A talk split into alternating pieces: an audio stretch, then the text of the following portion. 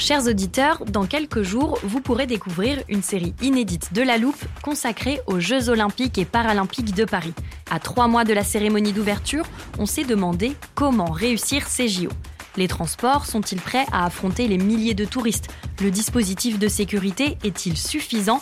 L'enthousiasme sera-t-il finalement au rendez-vous?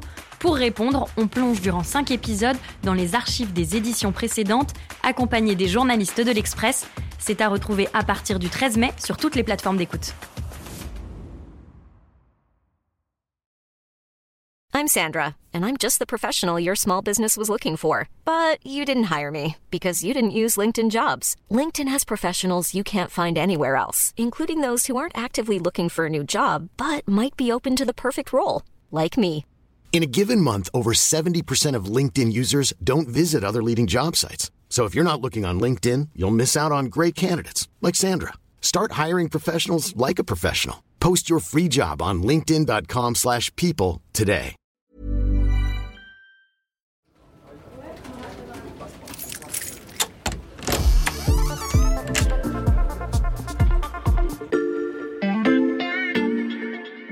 Salut, c'est Xavier Yvon. Bienvenue dans l'armoire de la loupe. Cette semaine, vous allez tout comprendre sur le Kurdistan. On entend souvent parler du Kurdistan. Cette zone que l'on appelle le Kurdistan. Le Kurdistan. Le Kurdistan. Kurdistan. le Kurdistan. On prend donc la direction du Moyen-Orient et notre spécialiste de la région s'appelle Hamdam Mostafavi, directrice adjointe de la rédaction. Salut Hamdam. Salut Xavier. Quand on entend parler du Kurdistan, il y a quasiment toujours un adjectif derrière, Kurdistan irakien ou Kurdistan syrien par exemple. Donc on est d'accord, on parle pas d'un pays. Non, ce n'est pas vraiment un pays, c'est ce qu'on pourrait appeler une nation sans État. Mhm. En fait, c'est une zone de peuplement homogène. Euh, les Kurdes, c'est vraiment une, euh, une population qui a la même culture, la même religion. Ce sont des musulmans sunnites. Mhm. Ils parlent deux langues qui sont assez proches, mais administrativement, ils sont répartis entre quatre pays. Mhm. Donc, ça correspond à l'est de la Turquie, au nord de la Syrie, au nord de l'Irak et à l'ouest de l'Iran. Et au total, combien sont les Kurdes?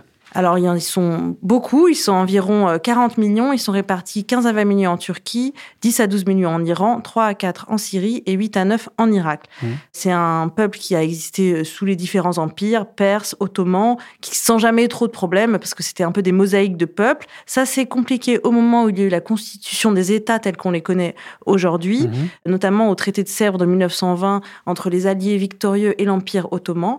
À l'époque, les Kurdes pensaient qu'ils auraient leur propre zone autonome. Ça ne s'est pas fait. Ils se sont retrouvés écartelés entre quatre États.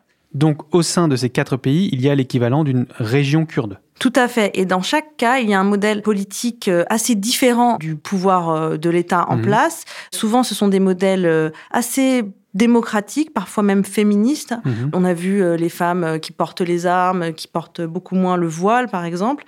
Euh, mais chaque modèle est différent. En Turquie, on a le PKK, Mhm. l'Organisation des travailleurs du Kurdistan, qui est en guerre ouverte contre l'État turc depuis 40 ans. Il y a une politique d'assimilation très forte hein, de la part de la Turquie Mhm. envers les Kurdes et qui sous-investit aussi économiquement dans la région. Donc c'est un endroit où on sait que c'est très tendu avec la Turquie qui accuse souvent les Kurdes de terrorisme. En Iran, il n'y a pas d'autonomie non plus. Euh, il y a aussi un sous-investissement économique, mais euh, la pression culturelle a été jusqu'ici moins forte. Par exemple, on, on peut parler kurde dans la rue sans se faire euh, arrêter.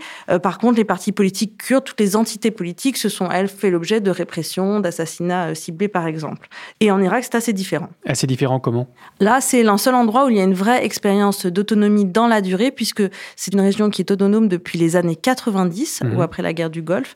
Ça a été mis en place et ça a été encore confirmé euh, après la guerre de 2003. C'est une région qui a son propre président, son parlement, son premier ministre. Il nous reste le Kurdistan syrien. Est-ce qu'il est plus proche du modèle irakien ou de celui de l'Iran et de la Turquie?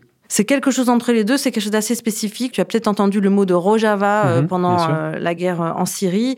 C'est en fait un État autonome kurde autoproclamé Mhm. qui est toujours en conflit avec la Turquie notamment, qui a attaqué, on a entendu parler, tu connais Kobané, tu connais sûrement Afrin aussi, et Afrin a été reprise en partie par les Turcs. Justement, si on entend beaucoup parler du Kurdistan en ce moment, c'est parce que ces différentes régions sont visées par des attaques de la part de leurs voisins. Tout à fait. Ça fait un moment qu'on parle des Kurdes. On en a pas mal parlé contre justement dans la guerre contre l'État islamique, Mhm. puisque souvent les Kurdes étaient en première ligne. euh, ils étaient aidés par les Occidentaux pour combattre l'État islamique en Syrie et en Irak.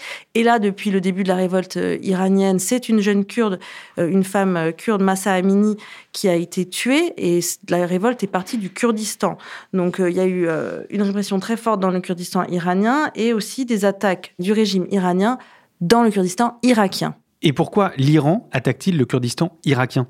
Parce que, en gros, l'Iran suppose que le Kurdistan d'Irak héberge des dissidents kurdes iraniens. Tout comme la Turquie affirme depuis longtemps qu'il y a des bases du PKK au Kurdistan irakien ou syrien pour aller attaquer euh, sur ces territoires. Hmm. En fait, ce qu'il faut comprendre, c'est que cette expérience irakienne d'autonomie a provoqué une certaine fébrilité chez les voisins turcs euh, ou iraniens qui pensent qu'en gros, si les Kurdes de- d'Irak sont autonomes, les autres vont vouloir l'être aussi. C'est parfaitement clair et pourtant le sujet était épineux. Merci Amdam. Voilà, je peux refermer l'armoire. Maintenant, vous êtes capable d'expliquer ce qu'est le Kurdistan. Et si vous voulez en savoir plus, on vous a préparé une liste d'épisodes de la loupe et d'articles de l'Express qui traitent du sujet. Les liens sont à retrouver dans le descriptif de ce podcast. Bon week-end, profitez-en pour rattraper les épisodes que vous auriez manqués. Je vous dis à lundi pour passer un nouveau sujet à la loupe.